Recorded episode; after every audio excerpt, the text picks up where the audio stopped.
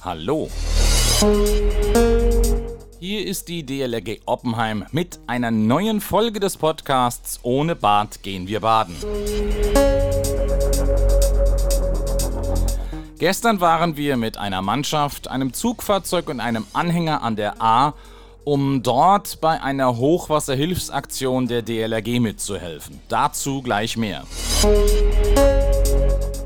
Zuerst die üblichen Hinweise.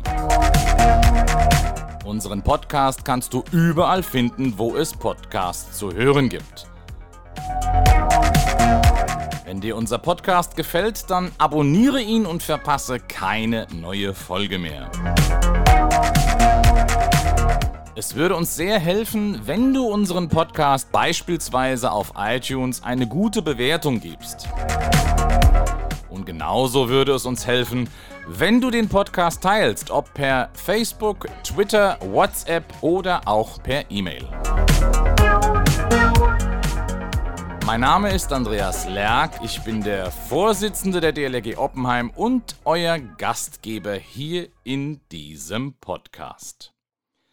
Am gestrigen Samstag sind wir morgens um kurz nach 7 Uhr zu dritt mit unserem geländegängigen Zugfahrzeug und einem Anhänger in Richtung Altenahr aufgebrochen. Im Rahmen der Hochwasserhilfe hat die DLRG Bundesebene eine über Spenden finanzierte Beschaffung von 250 Bautrocknern möglich gemacht. Diese werden der Bevölkerung in den von der Flutkatastrophe an der A betroffenen Gemeinden zur Verfügung gestellt. Viele Bürger haben dort begonnen, ihre vom Hochwasser beschädigten Häuser zu sanieren Zumindest bei den Häusern, bei denen das überhaupt noch möglich ist. Nachdem der Putz von den Wänden entfernt und die Häuser quasi entkernt wurden, gilt es jetzt, das in die Wände eingedrungene Wasser wieder aus den Wänden herauszubekommen. Erst dann können die Häuser wieder bewohnbar hergerichtet werden. Die Gebäude müssen zunächst also einmal getrocknet werden. Die DLRG Bundesebene hat im Vorfeld der Hilfsaktion gefragt, was vor Ort derzeit am dringendsten gebraucht wird. Bautrockner sind in einem Umkreis von über 100 Kilometern nicht mehr zu bekommen. Und so hat die DLRG über den Baumarktkonzern Hornbach, zu dem es gute Verbindungen gibt, 250 Bautrockner besorgt. Diese Bautrockner wurden gestern Vormittag in Altenahr auf dem Parkplatz der dortigen Sommerrodelbahn mit zwei Sattelzügen von Hornbach angeliefert. Zahlreiche Helfer aus dem gesamten DLRG-Landesverband haben diese Bautrockner dann ausgepackt, betriebsfertig montiert und fertig gemacht, sodass sie vor Ort dann direkt benutzt werden können. Danach wurden sie dann mit verschiedenen DLRG-Fahrzeugen an zentrale Sammelstellen in den Gemeinden der Region gebracht. Dort werden die Geräte dann an die Bürger ausgegeben, die aktuell Bedarf an Bautrocknern haben. Wir haben gemeinsam mit dem Team der DLRG Frankenthal 30 Bautrockner nach Ahrbrück und 40 Stück in die Gemeinde Rech an der A gebracht und dort jeweils an den Beauftragten der Gemeinde übergeben. Wenn du dort an der A unterwegs bist, bieten sich dir Anblicke, die du dir kaum vorstellen kannst. Der Präsident der DLRG-Bundesebene, Achim Haag, der gestern auch dabei war und auch selbst in der Region lebt und dort bis vor wenigen Jahren Verbandsgemeinde Bürgermeister war, berichtete uns von der Flut.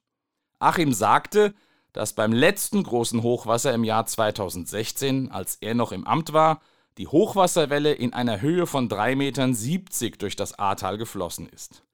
Dieses Mal waren es unglaubliche 9,76 Meter. Die Wassermassen sind sozusagen wie ein gigantischer, flüssiger Schredder durch das enge Tal geflossen und haben unglaubliche Verheerungen hinterlassen. Viele der steinernen und teilweise hunderte Jahre alten Brücken, die über die A führen, sind entweder so stark beschädigt, dass sie nicht mehr befahrbar sind, oder sie sind gleich komplett zerstört worden. Wir haben Bahnschienen gesehen, die über eine Länge von 100 oder 150 Metern mitsamt den Betonschwellen quasi frei in der Luft hängen, weil darunter alles weggeschwemmt worden ist. In Rech sind wir durch einen Bahnhof gefahren, also am Bahnsteig vorbei, um genau zu sein. Sprich, wir sind mit unserem Fahrzeug dort entlang gefahren, wo noch vor wenigen Wochen regelmäßig Regionalverkehrszüge gefahren sind. Die Schienen wurden an der Stelle entfernt, der Schotter des Gleisbetts wurde glattgezogen und plattgewalzt, damit diese Strecke jetzt als Ersatzstraße dienen kann, um in der Gemeinde an bestimmte Orte zu kommen, die über die normale Straße derzeit nicht mehr erreichbar sind. Weil die Bahnstrecke im Ahrtal weitgehend zerstört ist, wird auch der Bahnhof derzeit nicht in seiner normalen Funktion gebraucht. Wir sind über nur noch einspurige Straßen gefahren, weil die andere Fahrbahnhälfte von der Flut weggerissen wurde. Wir kamen an einem Einfamilienhaus vorbei mit zwei Stockwerken. Da fehlte die komplette Hauswand, also quasi die gesamte Fassade. Du konntest in die offenen und sozusagen teilweise abgebrochenen Zimmer hineinschauen. Im ersten Stock war an einer Zimmertür so eine Garderobenleiste angebracht, an der hingen immer noch Jacken, Mäntel und eine Handtasche. Wir sind an einem anderen Haus vorbeigefahren, da standen nur noch ein paar Stummel der vorderen Außenmauer. Man konnte sozusagen gerade noch so die Kanten der Fenster erahnen. In den Gemeinden wurden und werden die gigantischen Müll- und Trümmermengen mittlerweile weggeräumt und außerhalb auf Feldern auf provisorischen Deponien gelagert. Dort liegen teilweise quasi komplette Häuser in Bruchstücken. Mittlerweile werden die Müllberge hier und dort auch etwas sortiert. Mal sind es Berge von Autoreifen, mal ein Berg von Öl- oder Gastanks. Immer wieder sieht man vollkommen von Schlamm überzogene Autowracks am Straßenrand oder auf Grundstücken stehen. An manchen Stellen im Ahrtal sieht es so aus, als hätte die Flut quasi die komplette Landschaft abgetragen und einfach eine glatte, braune, schlammige Fläche hinterlassen. Es sind Szenen, die dich fassungslos machen. Man begreift, mit welch unglaublicher Zerstörungskraft das Wasser der Flut in nur wenigen Stunden gewütet hat. Nachdem wir in der Gemeinde Rech die Bautrockner abgegeben hatten, sagte uns der Mann, der die Geräte angenommen hat, kommt doch kurz rein und trinkt ein Bier oder eine Limo mit uns. Wir haben dann dort in seinem Innenhof gestanden, etwas getrunken und uns mit ihm und seiner Familie unterhalten. Und plötzlich sehe ich an einer schlammig braunen Linie in knapp zwei Metern Höhe an der Wand, wie hoch das Wasser in seinem Hof gestanden hat. Er berichtet uns, dass seine Weinberge fast alle weggeschwommen sind und dass in der Flut ein Großteil seiner landwirtschaftlichen Geräte abgesoffen und zerstört worden ist. Und wenn man ihm zuhört, merkt man einerseits, was für ein Schock die Flut für die Region war. Doch andererseits spürt man in seiner Erzählung auch die Stimmung vor Ort, getreu dem Motto, es hilft nichts, jetzt muss angepackt und wieder aufgebaut werden. Überall in den Gemeinden wird gearbeitet. In den Häusern hört man Bohrmaschinen. Traktoren mit Anhängern und Lastwagen bringen weiter Schutt und Trümmer aus den Orten auf die provisorischen Deponien. Überall sind Bagger und andere Großgeräte im Einsatz. In Rech steht bereits ein provisorischer Brückenpfeiler, um die zur Hälfte zerstörte historische Nepomuk-Brücke über die A wieder nutzbar zu machen. Wenn man all das sieht, wird man irgendwie still. Dann kommen dir deine eigenen Probleme plötzlich vollkommen unwichtig vor. Und man stellt sich die Frage, was uns in dieser Hinsicht wohl noch alles an Unwettern und Katastrophen blühen wird. Denn es ist erwiesen, dass der Klimawandel uns in Zukunft solche Wetterphänomene häufiger bescheren wird.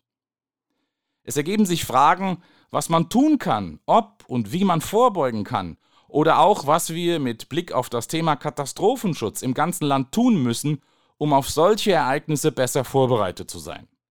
Fragen, die nicht Einzelne beantworten können, sondern die politisch und gesamtgesellschaftlich aufgearbeitet werden müssen.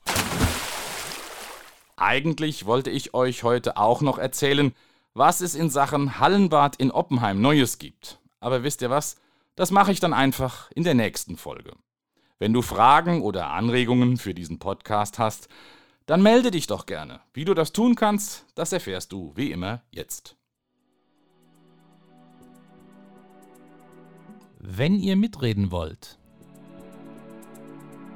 dann schickt uns zum Beispiel eine E-Mail an podcast.oppenheim.dlg.de. Ich wiederhole podcast.oppenheim.dlg.de. Gerne lesen wir eure Nachrichten im Podcast vor, wenn sie zum Thema passen. Noch besser ist es natürlich, ihr schickt uns eine Sprachnachricht, die wir dann in unseren Podcast einspielen können. Ihr könnt mit eurem Smartphone eine Audioaufnahme machen und diese als E-Mail schicken. Oder ihr benutzt die Funktion Message auf der Webseite, die zu diesem Podcast gehört. Mit diesem Tool könnt ihr nach einer Registrierung auf der Webseite eine Sprachnachricht aufzeichnen, die wir dann besonders einfach in den Podcast einbauen können. Also, hört nicht nur zu, redet mit. Bis zur nächsten Folge, eure DLRG Oppenheim.